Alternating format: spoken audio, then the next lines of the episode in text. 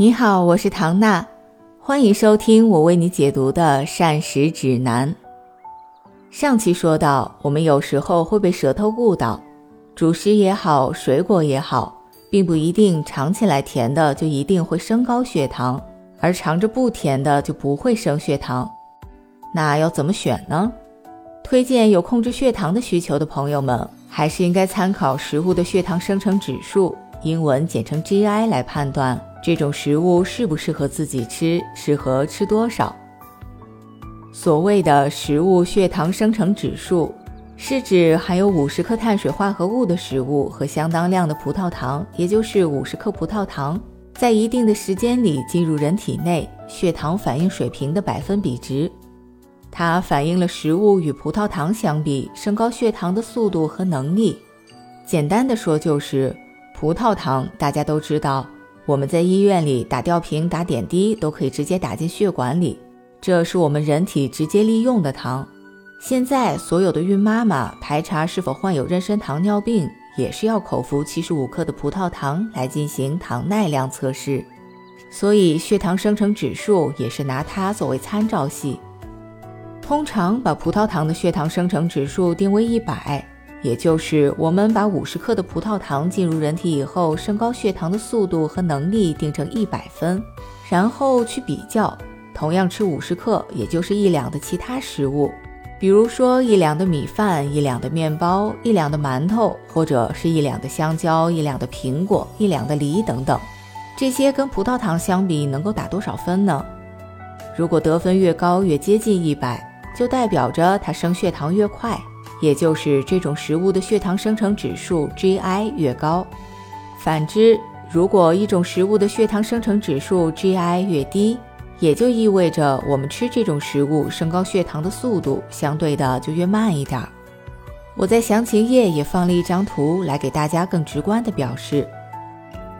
我们吃的所有食物当中的不同的糖分。进入人体以后，都要经过消化分解成单糖，而后进入血液循环，进而影响血糖水平。由于不同的食物进入胃肠道后，消化的速度不同，吸收的程度不一样。葡萄糖进入血糖的速度有快有慢，数量有多有少，因此即使 A、B 两种食物含有同样数量的糖分，最终对人体的血糖水平影响也不一定相同。可能 A 进入人体可以快速的给咱们提供能量，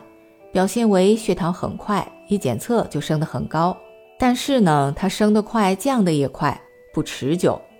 而 B 食物呢，进入人体以后，能量是缓慢的释放出来的，释放的最高值也并不高，但是呢，耐力很不错，延续的时间要比较持久。那相应的血糖检测就比较平稳，也不会升得很高，也不会降得很快。对于想要控制血糖的朋友来说，我们肯定不希望自己的血糖呼一下变得很高，可是短的时间又成了低血糖，而是愿意把它始终控制在一个合理的范围之内吧。所以，所谓的血糖生成指数 GI 就是这样一个衡量我们所吃的食物对血糖浓度影响状况的指标。GI 高的食物导致血糖波动大，反之，GI 低的食物导致血糖波动小。一般而言，食物的血糖生成指数大于七十就叫做高 GI 食物，小于五十五就叫做低 GI 食物，而五十五到七十中间为中 GI 食物。虽然 GI 值是食物的血糖生成指数，直接衡量的是食物对血糖的影响，但并不代表着了解 GI 就只是为了控制血糖，或者说只有糖尿病人才需要根据食物的 GI 去选择。低 GI 的食物有很多健康益处，比如改善血糖、延缓饥饿感、增强饱腹感、预防低血糖、预防心血管并发症等。因为研究表明，低 GI 饮食也可以降低血浆总胆固醇、甘油三酯、低密度脂蛋白胆固醇，并且增高高密度脂蛋白胆固醇。不过，大家也要防止几个误区。低血糖生成指数的食物，并不是就绝对安全，可以随便的吃。而且我们的身体也还是需要糖来提供能量的，所以也不是食物的 GI 越低越好，或者说低 GI 的食物吃的越多越好。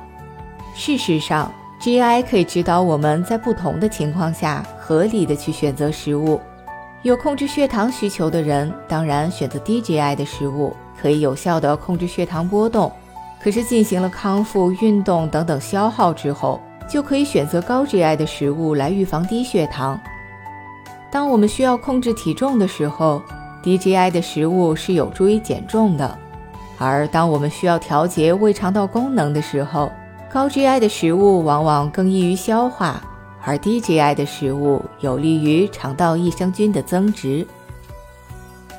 现在很多手机应用都可以查询食物的 GI 值。